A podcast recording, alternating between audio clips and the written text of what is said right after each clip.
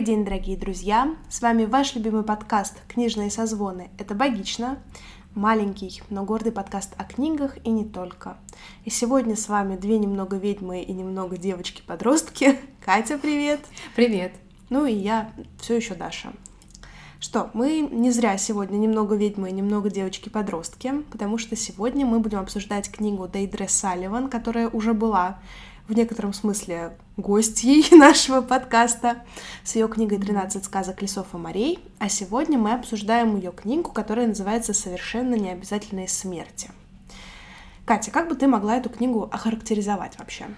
А, мне кажется, что это достаточно а, подобающий своему жанру Young Adult.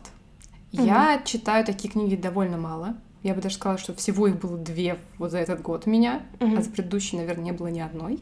Я небольшой фанат этого жанра именно в литературе, но я обожаю сериалы про подростков. Ну, то есть вот это просто про школу какую-нибудь американскую. О, это да. вот мое любимое. Совершенно этого не, не стыжусь и, в принципе, не имею ничего против Янга Далта в литературе, хотя, чтобы это признать, мне пришлось сделать над собой некоторую работу, потому что у нас все равно есть какое-то такое пренебрежительное mm-hmm. отношение а, к литературе для подростков или для девочек-подростков особенно. Mm-hmm. И это меня возмущает, и возмущает еще потому, что я сама его в себе замечаю, но вот работаю над этим. Ты знаешь, я бы сказала, что возмущение про Янка Далт, оно допустимо в каком смысле? В том, что действительно качественный Янка Далт — это какая-то такая, ну не то чтобы прям редкость, но тем не менее то, что стоит поискать. Как недавно сказали некоторые блогеры, такое чувство, что э, авторы Янка Далта начинают вдохновляться друг другом, и получается какой-то такой котел идей, который вот варится у авторов Янка Далта, и уже ни, ни, ничего, никаких новых идей со стороны нет.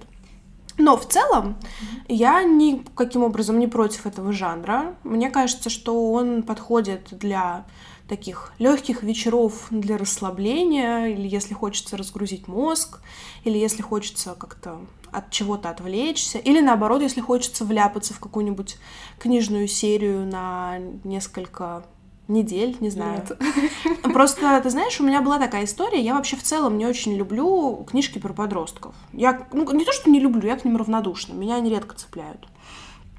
Но уже достаточно много лет назад мы ходили на первую часть «Сойки пересмешницы». «Голодные игры». Да, спасибо, «Голодные игры». И я абсолютно вляпалась в эту серию, потому что там три или четыре книги, я их запойно прочитала после посещения кинотеатра, то есть понимаете, сколько лет назад это было. А, и это было прикольно. То есть это не было чем-то ужасным, наоборот, мне нравилось, что я ходила везде с этой книжкой, не отрываясь, читала постоянно. Поэтому мне кажется, что такие запои с несерьезной литературой, они какая-то такая естественная часть читательской жизни.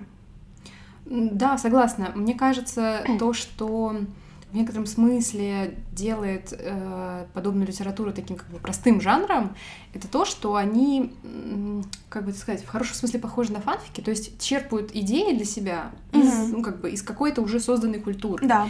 И, кстати, это присуще этой книге тоже, потому что в какой-то там появляются и оборотни, и такие типичные ведьмы-ведуньи, то есть какие-то такие, я бы даже сказала, масс-культурные элементы, которые здесь вот бац и проросли в этой mm-hmm. книге что кого-то может отталкивать, кому-то может не отталкивать, но вот что имеем, то имеем.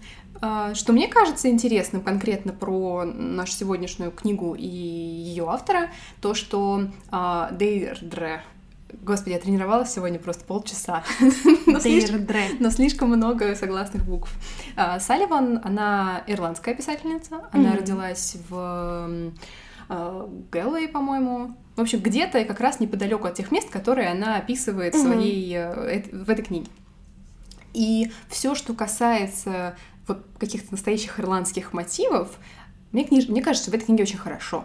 Угу, соглашусь. И я вообще большая фанатка Ирландии. То есть это страна, в которой я еще не была, но в которую я очень хочу. И я обожаю ирландскую мультипликацию, ирландские фильмы, вот все что угодно. Вот если там есть, значит, Made in Island, то вот это мне уже на какой-то значит, процент точно зашло. И э, поэтому я, в общем, согласилась читать Young Adult. Ну и, наверное, потому что мне важно было сделать над собой mm-hmm. вот эту вот работу над ошибками. И мы сегодня здесь. Здесь я вообще сделаю ремарку, потому что я эту книгу для подкаста не предлагала. И просто показала, что она есть. Да, я просто показала Кате, что она есть, и я сама даже не знала, буду ли я ее читать. Но я увидела ее у тебя в покупках и подумала, ну раз уж Катя купила эту книжку, то сам Бог велел, собственно, нам а, ее встретиться и обсудить. Потому что все-таки а, меня Дейрдре заинтересовала своей книгой сказок, как минимум поэтичностью, потому что каждая сказка была именно интересно написана с точки зрения художественного переложения известных сюжетов на Да. такой новый лад э, с современными проблемами женскими, да и не только современными, но те, которые мы сейчас в современности на поверхность выносим. И, конечно же, был прекрасный язык и очень хороший, видимо, был сделан перевод, помимо прочего. Да, мы очень много об этом говорили в выпуске про 13 сказок. Да. И поэтому мне показалось естественным, что за творчеством автора можно и последить. Ну, Тем более, что у нее милейший инстаграм с котиками. Это, знаете ли, тоже важно. Вот. Но меня сначала, конечно, расстроило, что это какая-то вот э, такая сказка, история в современных условиях. Потому Мгм. что, знаешь, мне казалось, что с ее языком надо писать что-то такое более сказочное, более магическое, вне времени, да, или средневековое. И тут современные девочки-подростки, я такая, о май гад, современные Со девочки-подростки. Да. Это же вообще а, сложная категория населения. И я поэтому брала ее с каким-то таким некоторым опасением. Потому что я боялась не найти в ней то, что мне понравилось в «13 сказках». И как тебе показалось, нашла ли ты? Отчасти да, потому что автор сумела сохранить э, интересный язык. Он здесь не такой поэтичный, не такой интересный и завлекательный, но он все равно есть. Автор сумела сохранить вот это настроение, на мой взгляд, такое мрачно, тяжеловатое какое-то, вот такой, такие какие-то элементы недосказанности, когда тебе нужно Мгм. самому додумывать. В целом вся вот эта мрачнятина, этого было более чем достаточно.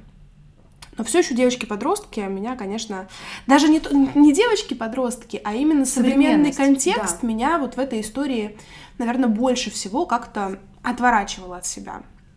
Вот. А, При этом у меня, конечно же, было какое-то внутреннее ощущение, что это такая немножечко переосмысленная, немножечко переделанная, но все-таки по настроению это такая, конечно же, Ленор, маленькая мертвая девочка, чудеснейший мультик нашей молодости далекой. А, ко- Нашего коне- детства. конечно же, главные герои никоим образом не Ленор, Мгм. но вот эта вот мрачность, когда ты все равно подсмеиваешься над какими-то моментами, вот у меня вот это было. Ну, слушай, мне кажется, что вот тут самое время э, рассказать немножечко про сюжет и как-то ввести в курс дела наших слушателей, а, потому что иначе мы говорим, мне кажется, загадками полнейшими. В общем, у нас есть две сестры-близняшки, им по 16 лет, Кейтлин и Мэдалин, и история ведется от лица Мэдалин. А Они вместе с мамой переезжают в новый город, точнее, маленький такой городок, даже можно сказать, Бейлифран. деревня. Да, Бейлифран, очень такое поэтичное, красивое ирландское название. Потому что мама вышла замуж, и они переезжают в как бы с- родовой замок, э, собственно, их отчима. И замок оказывается прям замок. Ну да, вот прям замок. С орвом, с миллиардами комнат, черепами с в- бойницами. И вот это все с тайными И скелетами в проходами. шкафу, да, естественно, куда же без них. И, значит, наши две девочки оказываются вот в совершенно таком новом мире для себя, в новом городе с разными людьми. И они замечают, что город и люди, которые его населяют, ну, какие-то такие странненькие, интересненькие. При том, что у нас есть такая более, как сказать, наверное, экстравертная Ну, сестра. такая социализированная Кэтрин, которая всю жизнь была... Кэтлин, которая всегда была любимицей окружающих. У нее там, как сама Мэт ее называет, что она была клеем для своих друзей, потому Мгм. что именно вокруг нее вращалась и собиралась компания. А Да. Мэт, она такая более Замкнутая. более замкнутая, с чудинкой, прячущая пакетики соли в карманах, веточки рябины. Да, то есть такая немножко собирательница, такой загадочный персонаж. Я, ты знаешь, кстати, долго думала, что это какая-то, ну, ты же берешь книгу, ты не знаешь, как бы в чем там будут, там в прямом смысле будут ведьмы или в переносном. Да. И я долго думала, что это история про девочку. Ой, простите. Про девочку с ОКР, потому что вот это вот стремление собирать все по карманам немножко ОКРно. Я вообще, кстати, не обращала на это внимания. Ну, это, видимо, твоя профдеформация Наверное. Вот, я не обращала внимания, хотя это было э, как-то забавно. И действительно, мы имеем такой э, современный мир, но при этом средневековый замок со всякими странными пыльными, значит, сундуками, угу. с бабулей в подвале, причем в прямом смысле. Там есть, значит, квартира рядом с замком, или даже вот как-то пристроена к замку, где живет а, тетка, значит, нашего отчима, такая странная бабулька. Она Маму. Я вот читала как маму, ну, в общем, это остается на ваше усмотрение. как хотите, так да, называйте. Мне кажется, что маму — это, в общем, принятое у них обращение mm-hmm. к женщине старших поколений. Бабушка. Бабушка, да. Вот. И э, поначалу вот эта вот вся история с двумя девочками, которые там, значит, одна фантазирует о том, какие у нее будут э, мужчины, ее значит, воздыхатели, mm-hmm. вторая ей подыгрывает, они там ходят в школу, ездят на автобусе. Мне казалось как-то невыносимо скучно. Я думала, господи, где уже какой-то движ, где уже какая-то магия. Ты знаешь, я вот здесь тоже сделаю еще одну ремарку, на мой взгляд, очень важную. Mm-hmm. Я честно признаюсь нашим слушателям, что пока я читала первые 100 страниц, я книжку использовала в качестве снотворного, потому mm-hmm. что она меня вырубала на ура. А, мне прям реально было физически тяжело ее читать, я с тобой согласна, потому что вот эти вот их передвижения, они казались абсолютно какими-то болотистыми. А, я засыпала, и это было очень тяжело и, и сложно. Если я правильно поняла послесловие, то эта книга написана в нанорайму. NaNoWriMo — это что-то типа такого писательского марафона, когда авторы и все желающие в интернетах, и все желающие вокруг могут э, написать книгу за определенный промежуток времени. То есть они каждый день должны писать определенную свою норму слов, чтобы этот марафон пройти. И вроде как совершенно необязательные смерти написаны в рамках марафона NaNoWriMo. И у меня возникло просто предположение, что автор вот в этих первых ста страницах расписывается. Потому что дальше все как-то пошло значительно лучше, динамичнее, там, интереснее, и проблем с тем, чтобы читать и засыпать, не было. Но книга закончилась. Но книга закончилась, да. Ну, вот я повторюсь, что для меня эта проблема была на первых, наверное, может быть, 100 страниц. Согласна, но когда у тебя книга 200 с небольшим страниц, Нет, это она 300, много. 350. Ну хорошо, но все равно, вот мне казалось, что это больше половины, какая-то такая немножечко нуднятина, и, ну вот то, что ты сказала, честно говоря, для меня не оправдание. Ну, то есть в, моем представлении, если это был материал такой, как бы, ну, рабочий, вынужденный, то его можно было как-то сократить. Я допускаю, что она оставила его намеренно, чтобы у читателя было время задавать вопросы. За разряда, mm-hmm. вот они реально как бы ведьмы, или просто как, у них какие-то свои приколы? Или этот пацан реально арбузер, или нам только кажется? И, и мне вот еще вот... и показалось, что это и для создания атмосферы на самом деле хорошо сработало. Mm-hmm. Потому что это знаешь, как у. Сейчас по выпендриваюсь, как у Томаса Мана в волшебной горе, когда он использует то ускорение намеренно, то замедление чтобы мы вместе с главными героями поняли, как медленно течет время в санатории. Ну, нет, мне кажется, что... Но мне... Нет, просто, может быть, это я уже как бы тут знаю вот это вот про Мана, додумываю, но вот это, знаешь, все равно ощущение того, как ты приезжаешь в какой-то новый город, который гораздо медленнее по своему настроению, чем твое привычное место жительства. Например, когда я первые несколько раз приезжала в Болгарию, меня очень сильно бесило, что люди там такие медленные, и они как-то ну, не в смысле, что они медленно ходят, хотя это тоже. Но они все медленно делают. Потому mm-hmm. что они как-то. У них другой темп жизни. И в целом для маленьких деревень, для маленьких населенных пунктов э, вот эта такая размеренность, медлительность, это скорее нормальное настроение, чем нет. Я согласна, и это бы работало так, если бы это так же сильно раздражало бы Мэдалин, как и нас. Но так, она а этого не А Мэдалин это и не раздражает, потому что она сама по своему нервному строению такая. Ну, в общем, это никого не раздражает, и в результате ты как читатель оказываешься единственным раздражающимся этой медленности, и поэтому ты не очень понимаешь, она вообще как бы куда. При этом этот такой спокойный, привычный, современный, с смартфонами и автобусами, мир периодически взрывается какими-то вспышками, которые являются, вот на мой взгляд, лучшими вообще книгами, в книге, эпизодами. Мгм. А Первый эпизод, когда среди ночи она вскакивает и под действием какого-то внутреннего несдерживаемого порыва вот идет, собственно, на кухне брать меш- пачки соли и раскладывает их под кровати маме, сестре и себе Мгм. в качестве защиты. И это написано действительно очень так магически в каком-то смысле. Ну, Да. такой магический реализм, потому что э, мы как бы проникаемся ее вот этим вот состоянием, таким немножко мистическим, и при этом смотрим как будто со стороны, при том, что это идет от первого лица. Вот это мне очень понравилось. Но потом опять начинается обычная жизнь, и ты такой, ладно, я жду следующего магического эпизода. Давай я тут тоже резюмирую для наших слушателей, что в чем подвох, ну не подвох, а замысел, что эти две девчонки с мамой переезжают в, этот- в эту самую деревню, и, ну, как по сути, это такая история их адаптации. Как они вливаются в этот коллектив, как они разгадывают тайны этого замка, как они пытаются найти контакт со школой, потому что вдруг оказывается, что Кэтлин, которая была всю жизнь суперзвездой, она в этой школе вообще не вызывает ни у кого никакого интереса. Ну, Мне кажется, она не вызывает интереса, потому что она довольно быстро находит пацана, в которого влюбляется, и ее никто, кроме этого пацана, уже не интересует. А вот тут я с тобой не согласна, потому что, на мой взгляд, а, она...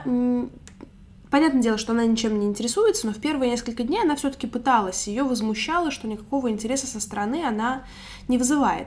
И мне кажется, что это из-за того, что она не подошла этому городу. Что я имею в виду? Там вся эта деревня, она, естественно, с чудинкой, с магиченкой и вот со всем этим прочим, как потом оказывается. А, и Кэт, о, она, она обычная, нормальный человек. Либо мы просто еще не знаем, какая у нее фишка. Да ну не было у нее никакой фишки. Может, еще. Понимаешь, эта книга заканчивается так, что там по-любому будет продолжение. Я не уверена, что там будет продолжение. Для меня это вполне законченная история. Ну, если продолжение будет, я, конечно, прочитаю, наверное. Но я и сомневаюсь, что она начнет, ну, как бы будет э, продолжать. А Мэтт, она со своими вот этими ОКРными историями с солью, с рябиной и прочими шалфеями и камушками, она в, этот, в эту деревню очень вписывается. Ну так она тоже, а она при этом все равно не вливается. Она не чувствует, что как бы что она с кем-то сдруживается довольно долго. Но- И наоборот, она так она говорит, как бы, Кэт, ты что меня бросаешь со своим этим пацаном, давай мы А пытаемся мне как раз дружить». показалось, что она просто, ну как бы, да, безусловно, она не стала для них лучшей подружкой, Мгм. но к ней они более расположены, чем к суперзвезде. Ну, возможно, возможно. Ну, опять же, да, может быть, это каждый увидел Да. свое в этой истории. Знаешь, я еще когда начала читать, там как бы есть две сестры. Я подумала, ну мы с тобой как бы как две сестры. Вот если бы мы были, вот кем бы мы были? И я поняла, что, наверное, мы как бы не вписываемся ни в одну, ни в другую. То есть мы какой-то все-таки микс. Мне кажется, если, знаешь, просто от каждой взять определенное процентное соотношение, то вот тогда мы могли бы вписаться. Да, Но зачем нам вписываться в какие-то рамки? Чужие рамки. В общем, да, это история о том, как, как мы уже сказали, у вот этой суперзвезды Кэтлин появляется бойфренд. Бойфренд старше ее возраста, в целом он какой-то такой, что у всех окружающих людей он э, не вызывает восторгов. Честно говоря, он просто обязан как персонаж вызывать подозрения, потому что у них у всех нормальные ирландские имена и фамилии, а он, блин, Лоран де Лакруа. Ну, как бы вы сразу как бы должны чувствовать, что это какой-то подвох. На самом деле, да, ты знаешь, вот это то, что меня расстроило, потому что, ну, как бы, ружья ты видишь сразу, где они висят и в каком направлении они будут стрелять. И я очень долго ждала какого-то подвоха, что на самом деле главным злодеем окажется, там, не знаю, Брайан, отчим, да. А, а отчим вдруг, да, он там со своими травмами, но он ходит к психотерапевту, поэтому он более-менее адекватный. Вот. а, то есть я ждала подвоха откуда-то еще. Да. Но, знаешь, справедливости ради, мы, наверное, об этом, не знаю, может быть, сейчас скажем, как раз уж пошла, пошла речь. В книге, собственно, одна из проблем и довольно важных тем — это абьюз в отношениях. Да. Это как раз то, о чем мне хотелось Э, поговорить. Я думаю, подробнее поговорим об этом э, позже, но что меня, наверное, приятно удивило, то, что книга написана так, что она, несмотря на то, что как бы подталкивает тебя к очевидному, что он злодей, все еще дает тебе возможность сомневаться. И я до последнего, вот, наверное, до момента, когда уже прям стало совсем очевидно, что Мэдлин права, сомневалась и думала, что, возможно, Мэдлин переживает за сестру, которая Мгм. входит в такие, ну, как бы взрослые отношения с э, мужчиной, и, грубо говоря, ее страх и ее, может быть, даже ревность искажает восприятие. То есть я Мгм. думала, что, может быть, это так окажется, что он окажется нормальным пацаном, а они зря все переживают. Вот. То есть, как бы, что абьюз, он как бы был или не был, для меня оставался довольно долго вопросом, не каким-то естественным угу. как бы заявлением. Вот здесь мы на самом деле сталкиваемся с очень важной проблемой для нашей реальной жизни. Потому что в целом понять, абьюз это или нет, очень тяжело на первых этапах. И что здесь верно делает Мэдлин и неверно делает Кэтлин? Угу. Скороговорка номер раз. А, Мэдлин сомневается. Она не бежит сразу обвинять Лона в том, что он абьюзер, что он какой-то маньяк или еще что-то прочее, но он не вызывает у нее доверия. Она за ним следит, она говорит о своих переживаниях. Там, на первое, в первое время она об этом говорит своей сестре, и только потом, уже когда все эти ее сомнения становятся более осязаемыми, она об этом говорит Брайану, то есть отчиму. Но по первости она как бы эти сомнения хранит в себе. В то время как ее сестра, находящаяся в отношениях, она сразу падает вот в эту вот розово-сердечную жидкость и радуется жизни абсолютно. И с одной стороны, это нормальное состояние для человека, который влюблен. Окситоцин, короче говоря, гормоны счастья, они заслоняют мозг, и, естественно, ты абсолютно погружен и растворяешься в этом втором человеке. Но вот как раз, а, на мой взгляд, вот эта книга хорошо демонстрирует тем самым девочкам-подросткам о том, что всегда стоит оставлять место сомнению. А нормально ли то, что сейчас делает мой партнер? А не перегибает ли он палку? Что я имею в виду? А, там был момент, когда а, вот эта сестра, которая в отношениях, она просит у Мэтта какое-то там платье. И делает она это из-за того, что Лону нравятся женщины в платьях, нравятся женщины там в определенной mm-hmm. стилистике одетые и так далее. И с одной стороны, это нормально. Ну, мы все, там, пытаясь кому-то понравиться, периодически можем там надеть что-то, что нравится нашему партнеру, сделать, что нравится нашему партнеру. А, но вот это просто один из звоночков, которые нужно вот палец себе загнуть, типа, ага, вот тут я, значит, там здесь попыталась как-то, не могу подобрать слово правильное, в общем, уступить, давайте я так скажу. Mm-hmm. И когда вот этих звоночков набирается миллион и один, то важная задача для человека, находящегося в этих отношениях, объективно оценить в каких отношениях он находится. И иногда здесь очень полезно послушать окружающих, потому что что мы видим в истории девочек? А, все окружающие знали, что Лон, ну, ну, как бы никто его в открытую не обвинял, угу. ну и дружить с ним как бы никто, очевидно, не очень хотел. И когда Мэдлин слишком сильно начинает переживать за сестру, она идет к этому местному отчиму, которого все уважают, любят и так далее, рассказывает об этих отношениях. И Естественно, родители пытаются ее от этих отношений оградить. И вот в этот момент чаще всего, когда мы находимся в отношениях, мы, естественно, не верим окружающим в том, что с этими отношениями что-то может быть не так. Ой, да вы его не знаете, он на самом деле хороший, да что вы можете знать о наших отношениях, вы не знаете деталей. Если бы мне за каждую эту фразу давали по рублю, то не знаю, то наш подкаст бы записывался бы с Мальдив. Но, unfortunately, это не так. А, и, в общем, вот таких всяких разных пунктиков очень-очень много. Но я думаю, мы, может быть, подробнее еще, когда будем говорить про абьюз дальше, к этому вернемся. А, и вот эта книга действительно ненавязчиво, на мой взгляд, угу. показывает, что такое абьюз, который может возникнуть именно в подростковых отношениях. Потому что мы привыкли читать в интернетах, во всяких блогах о том, что абьюз — это какая-то история про взрослых. Но нет, ничего подобного. А абьюз — это то, куда может попасть. Вообще, давайте так, давайте сначала. Что такое абьюз? Это, в принципе, а, такие отношения, в которых постоянно нарушаются ваши границы. Абьюз — это некоторое насилие над вами. Эмоциональное, физическое, сексуальное, экономическое, какое угодно. Но чаще всего, когда говорят об абьюзе, говорят об эмоциональном насилии в первую очередь. В отношениях, даже имеют в виду в абьюзивных отношениях. Да, в абьюзивных отношениях. Мы привыкли говорить об абьюзе во взрослом возрасте, но на самом деле никто от него не застрахован, вне зависимости от э, своего пола, не знаю, ориентации, социального положения и возраста в том числе.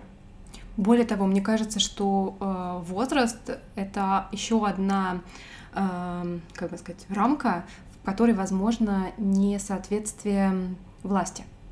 Он старше ее, и мне кажется, это неспроста. Ей 16, а ему что-то типа 20. Около 20, да. И вот мы уже обсуждали, когда темную Ванессу в прошлом сезоне, мы, я тоже об этом говорила, что на самом деле такая разница в столь юном еще для нее возрасте mm-hmm. тут оказывается значимой. Понятно, что через, э, когда там еще через 4 года эта разница нивелируется, но сейчас, пока ей 16, а ему 20, эта разница на самом деле огромная, и его влияние на нее гораздо сильнее, чем было бы у ровесников, скорее да, всего. Да, соглашусь. И это еще одна причина, по которой, собственно, такие отношения не одобряются. Но абьюз у ровесников тоже бывает. Тоже бывает. Да, здесь просто действительно всегда вопрос к мужчине, а что ему интересно делать со столь юной женщиной.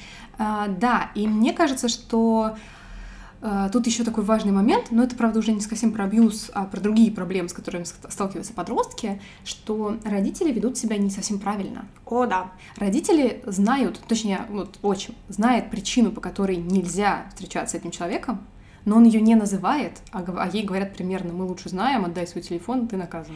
Ты знаешь, на самом деле Брайан, он ведь такой очень неоднозначный, потому что, с одной стороны, он производит достаточно хорошее, приятное впечатление заботливого отчима. И он реально старается. И он реально старается, да.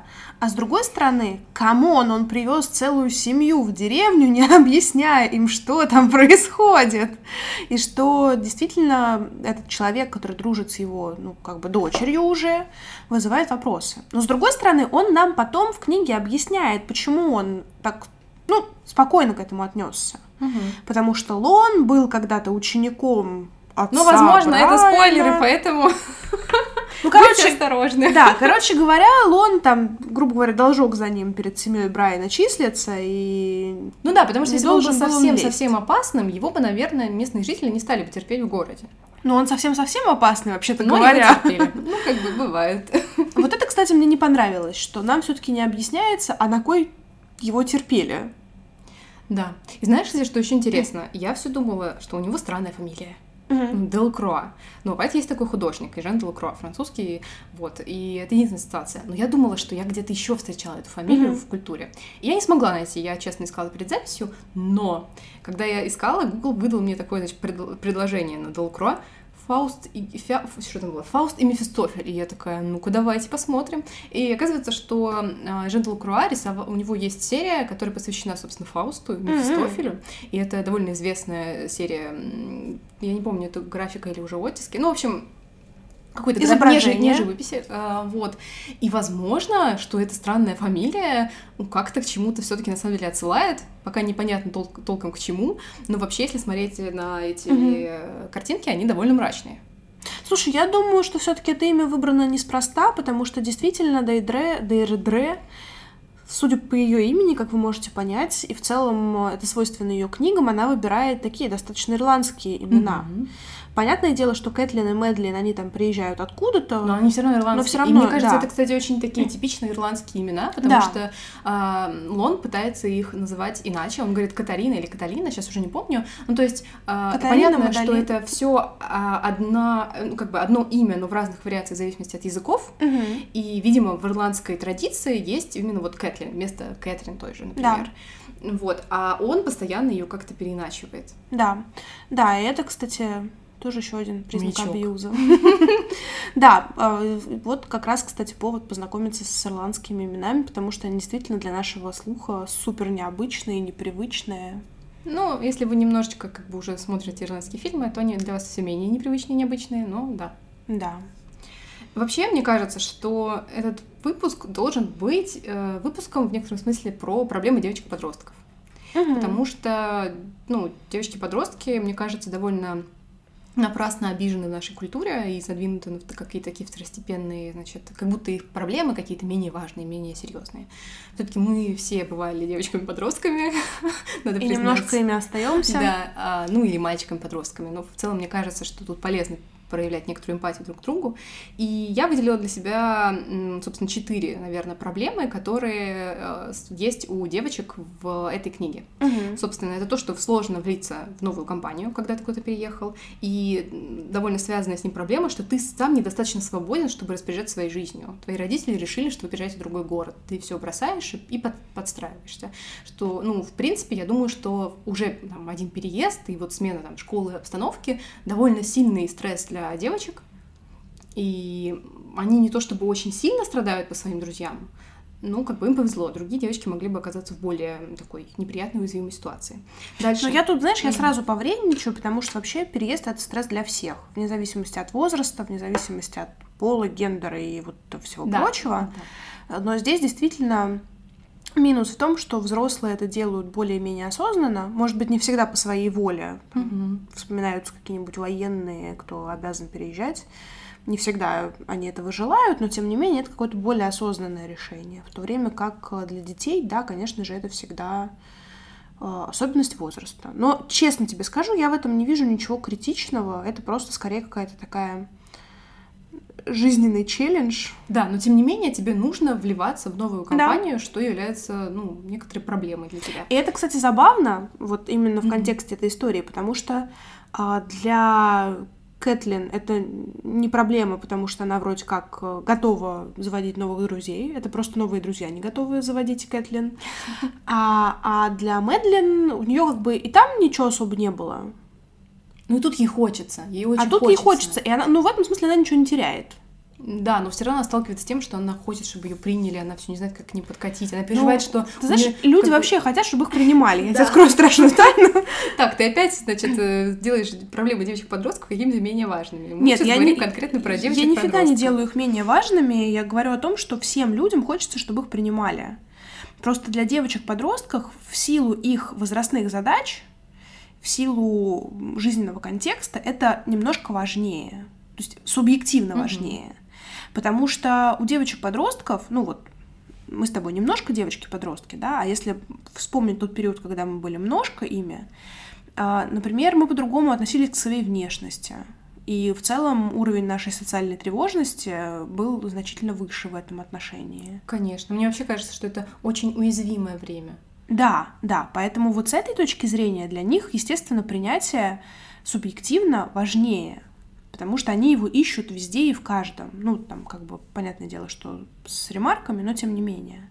Какие принятие каких-то отдельных людей становится значительнее, но тем не менее хочется, чтобы тебя в целом принимали. Это нормальное человеческое желание. Да, значит, следующая проблема это проблема, связанная с отношениями. С тем, что, может быть, очень сильно хочется скорее попасть в отношения, или ты слишком сильно, ты как бы не можешь оценить здраво важность этих отношений для себя. Или ты наоборот э, чувствуешь неуверенность из-за своих предпочтений, потому Мгм. что, э, ну вот мы уже обсудили ситуацию Кэт- Кэтлин и, значит, ее такие не, не совсем здоровые отношения. А, у нас есть интересная ситуация у ее сестры, которая тоже находит объект своих э, чувств, и у нее получается такая не совсем разделенная любовь, потому что ее в некотором смысле отвергают. И накладывается то, что она гомосексуаль... э, гомосексуальна, оказывается, и перед ней еще стоит э, некоторая задача, некоторый вызов о том, как рассказать об этом своей семье, как при этом быть принятой тоже. Потому что раз ее не принимают за какие-то ее странности другие, то Мгм. тут тоже может все быть непредсказуемо. Но она еще здесь тоже важный момент для понимания, что, в принципе, она только сейчас сталкивается с, с осознанием своей ориентации. Это для нее тоже такой какой-то новый опыт. Да. А, ну и, наверное, мне даже кажется, что важнейшая проблема, которой здесь сталкиваются девочки, это родители. То, что родители не понимают, не принимают странности, которые их могут пугать, не знают, как это выразить, и появляются конфликты вот именно с родителями. И ведь при этом, на самом деле, в книжке достаточно адекватные родители. Да, у них любящие родители, очень Да. заботливые, но, тем не менее, все равно есть конфликт с мамой у Мэдлин, которая не понимает ее вот этих вот странностей. Вот Мэдлин прячет соль под кроватью. И казалось бы, маме, ну, заб- ну как бы, ну, прячь ты, прячь. Что ты переживаешь? Слушай, ну здесь все-таки, если мы говорим про конкретно эту историю, то это чисто мамина травма.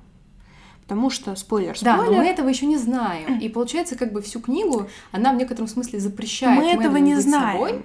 Но мы не можем вытеснять прошлое человека, его травмы, его особенности, его невротизацию или чего-нибудь еще, общаясь с ним.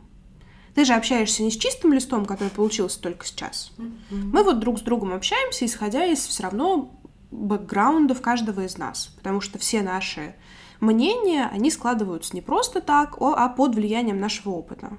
Да, но в моменте, когда все это происходит с Мэдлин, она знает столько же, сколько и мы. То есть она не понимает причин, ей их не сообщают. И мне кажется, что если бы совсем не было бы очень сильно кризисной ситуации в их семье, ей бы никто и дальше не рассказал. Так мне кажется, что вот в этом и проблема, что мы не привыкли спрашивать у человека, а почему он занимает ту или иную позицию. Ну и сам человек не всегда готов этим делиться. Естественно, человек имеет право этим не делиться. Но тем не менее, как бы мы должны попытаться, по крайней мере.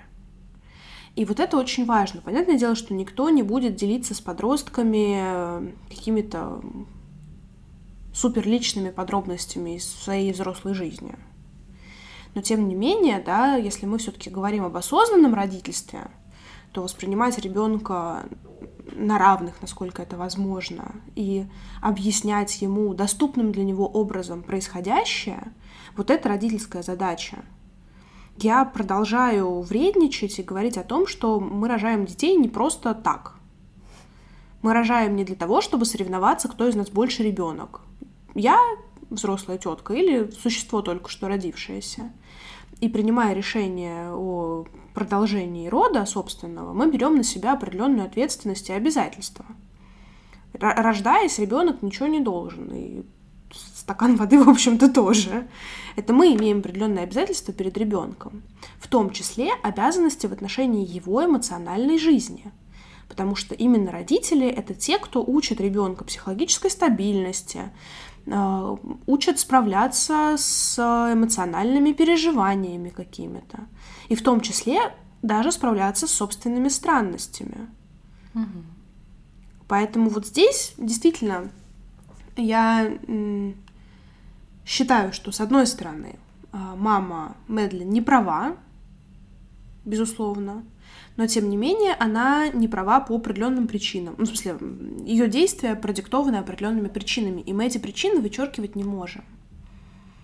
Поэтому здесь а, вот мы сталкиваемся с тем, что даже родители это такие же люди, имеющие собственные проблемы. И давайте ходить на психотерапию до того, как мы завели детей. Ну, или после травматичных для нас ситуаций, как вот в а, случае ну, с главными героинями. Это, конечно, абсолютно правильно, но знаешь, я вот о чем подумала. Это даже в отрыве от книги, а скорее обращаясь к опыту реальной жизни, что а, родителям детей-подростков труднее с, собственно, своими детьми, и также детям труднее с родителями. Потому что когда ты подросток, ты уже все-таки блин, как-то очень масло-масло звучит, потому что я хотела сказать, ты как бы уже не ребенок, но еще ребенок. Янка Велт. Да, и ты как бы в таком сложном, э, эмоциональном и, в принципе, наверное, интеллектуальном. Ты очень такой, с одной стороны, очень пластичный, очень податливый еще. Угу. Очень многие вещи на тебя еще влияют.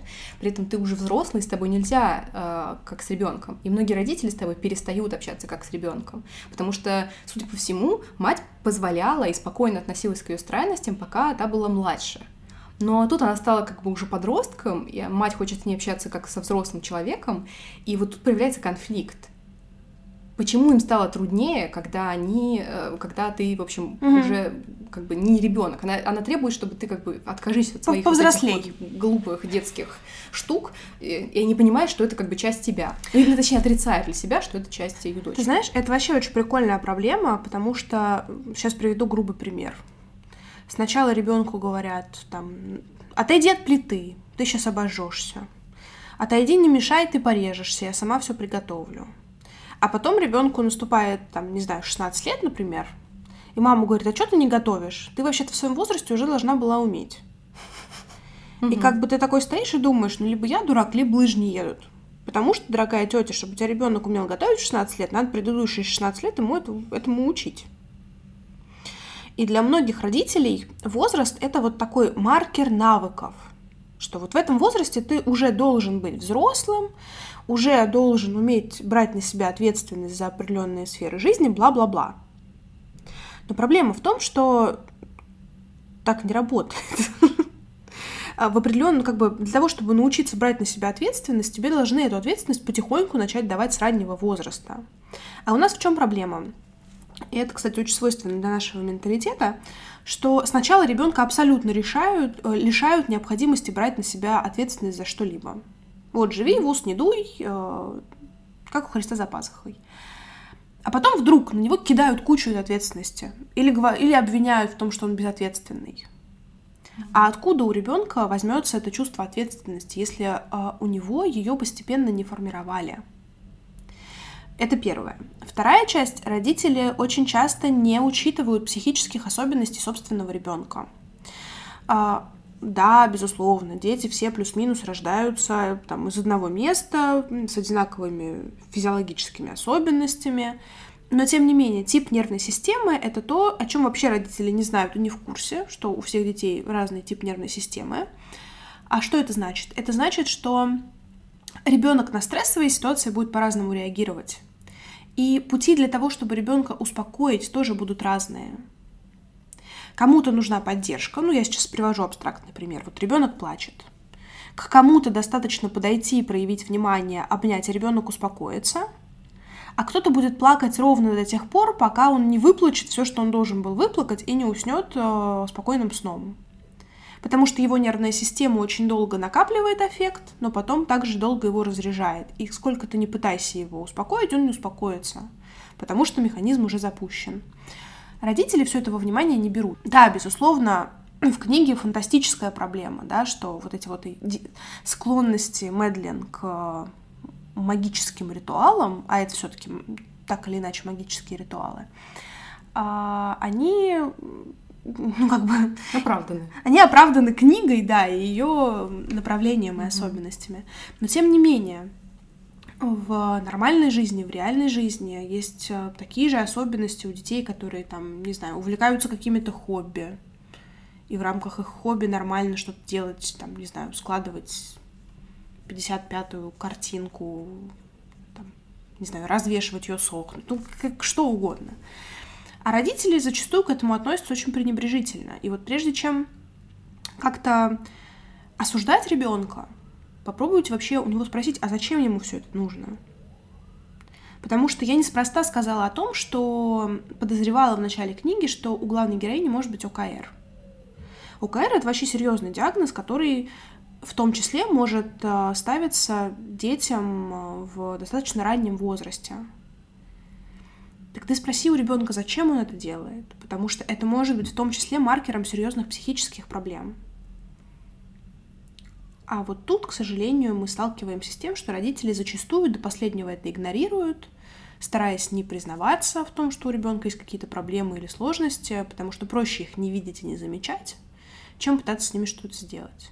А потом в какой-то момент родитель психует, потому что ему это надоедает, и он пускается вот в такие достаточно агрессивные меры, типа там собирай все в пакет и выкидывай. Ну, то есть, видишь, получается, что с одной стороны родители требуют от подростка быть взрослым человеком, угу. а с другой стороны продолжают относиться к нему как к бесправному ребенку. Да. И это, кстати, вот забавно, это потому что проблема. такое происходит зачастую вне зависимости от возраста детей. И даже когда тебе 40, все равно к тебе будут относиться как к ребенку. Ну, не обязательно. Не обязательно. Ну, ну, бывает, бывает. Да, я с тобой согласна, что это действительно проблема. Потому что родителям сложно сложно воспринимать своих детей зачастую как выросших. Но ты знаешь, в нашей стране, да и в целом в мире, это сейчас тоже большая проблема. Почему? Потому что в целом подростковый возраст удлиняется, и период детства тоже. И когда нам говорят, а вот я в твоем возрасте уже выражал детей и так далее, и так далее, я говорю, ну, поздравляю, здорово, безусловно. А, но только сейчас период детства а, и под отрочества, да, он значительно длиннее. И многие как бы, специалисты говорят о том, что эту планку пора поднимать до 25 лет. И что мы видим? Наши родители, которые женились там 18-20, у нас это как раз сместилось на возраст около 25, ну там плюс-минус пару mm-hmm. лет собственно, почти там, многие мои знакомые именно в этот период там заводятся семьей. Просто вот чуть-чуть раньше у них были другие задачи, которые они дольше решали, чем решали наши родители. Это нормально с точки зрения эволюции. А, естественно, нашим родителям непонятно, как обходиться с этими новыми детьми, потому что в их опыте было, было другое.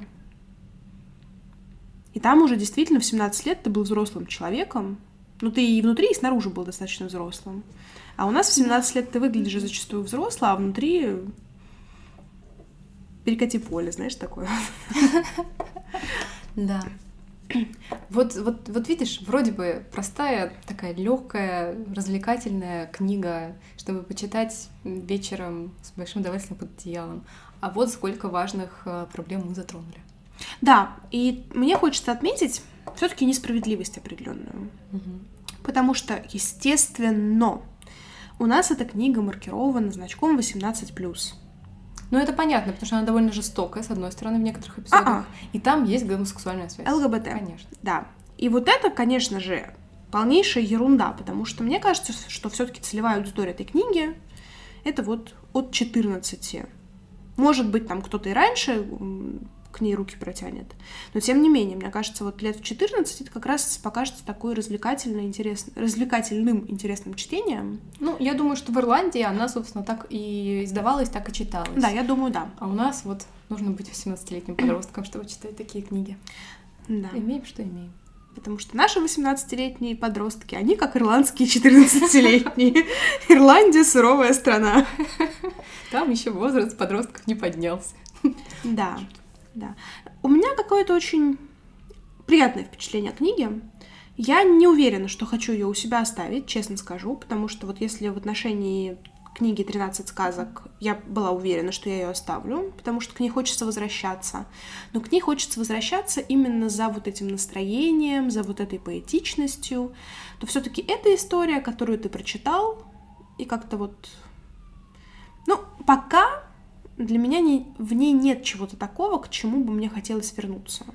Да, я согласна. Я в целом не склонна перечитывать книги, и, наверное, в данный момент времени там существует, не знаю, по пальцам одной руки я могу пересчитать то, что я перечитывала, но вот к этому даже как-то не хочется снова возвращаться. Хотя, повторюсь, это, на мой взгляд, образец качества, вот так, прям такой сильно качественный современный Янка Далт. Ну, есть просто люди, которые, мне кажется, любят такие книги больше.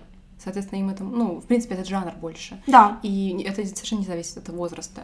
Вот. И я думаю, что им это, соответственно, книга может понравиться больше, потому что, мне кажется, как представитель своего жанра, она очень сильна. Да, да, да, я вот это и говорю, что как Янка дал, это очень классная mm-hmm. литература. Я с тобой согласна. Знаешь, и вот у нас осталось примерно 13, 10-13 минут э, до конца этого подкаста. Я вот еще какой хотела момент, э, ну, просто, наверное, отметить, что я вот не помню, вот в ближайшем, там, не знаю, каком-то своем поле книг про э, сестер, про сестринскую любовь. Ну и, в принципе, даже, наверное, про братскую тоже. Что вот то, что касается вот некоторых вроде сиблингов. А тут еще и близнецов. Мне показалось, ну, с одной стороны, я, я ожидала от этого сразу чуть больше, потому что, как бы, ну, вы же близнецы, и даже мама в какой-то момент говорит, ну, давай, у вас же должна быть какая-то внутренняя связь друг с другом. И она такая, так не работает. Вот. Но вот это вот ощущение такой безусловной любви к своей сестре, которая является и твоей, собственно, кровью, и твоей ближайшей подругой, и твоим ближайшим mm-hmm. человеком, и вот вы растете вместе в такой, ну, некоторой спайке, тем более, когда вы, ну, там очень у вас близкий возраст. А потом в какой-то момент начинается взрослая жизнь, и она вас разделяет. Ну, так или иначе, это все равно произойдет у всех. Да. И это, ну, такой момент, который мне прям как-то захотелось для себя отметить, что э, эта книга была бы точно другой, если бы э, не вот этот вот аспект э, очень сильной любви Мэдлин к своей сестре. Вот этого огромного... То есть она в какой-то момент была реально готова пожертвовать, пожертвовать реально принести в жертву непонятным силам, которыми она не умеет управлять, злым силам, живое существо, и она как бы бы это сделала абсолютно не, не поколи... как-то не, не дрогнув рукой. Я бы сказала, да. что это настолько сильно нужно любить э, другого человека, чтобы быть такой отважной в этом, в этом момент.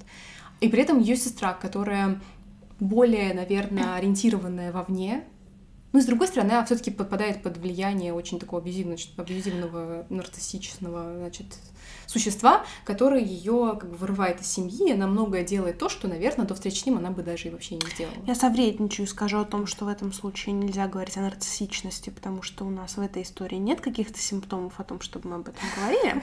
Ну, как бы, come on, он как бы там список вел. Нет, это не про нарциссичность, это вот больше про историю про маньяков. Ну ладно, просто злодей.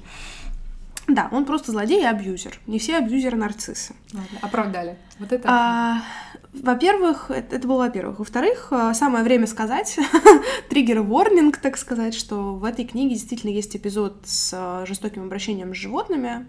И так как для меня в целом в этом вот году такая болезненная тема, я тебе честно скажу, что я прям пробежала глазами эту страницу, мне тоже было очень тяжело. И учитывая, что примерно в это же время в моей квартире бегал там плюс-минус такой же котенок, для меня это прям было, конечно, спойлер, котенок в книжке жив.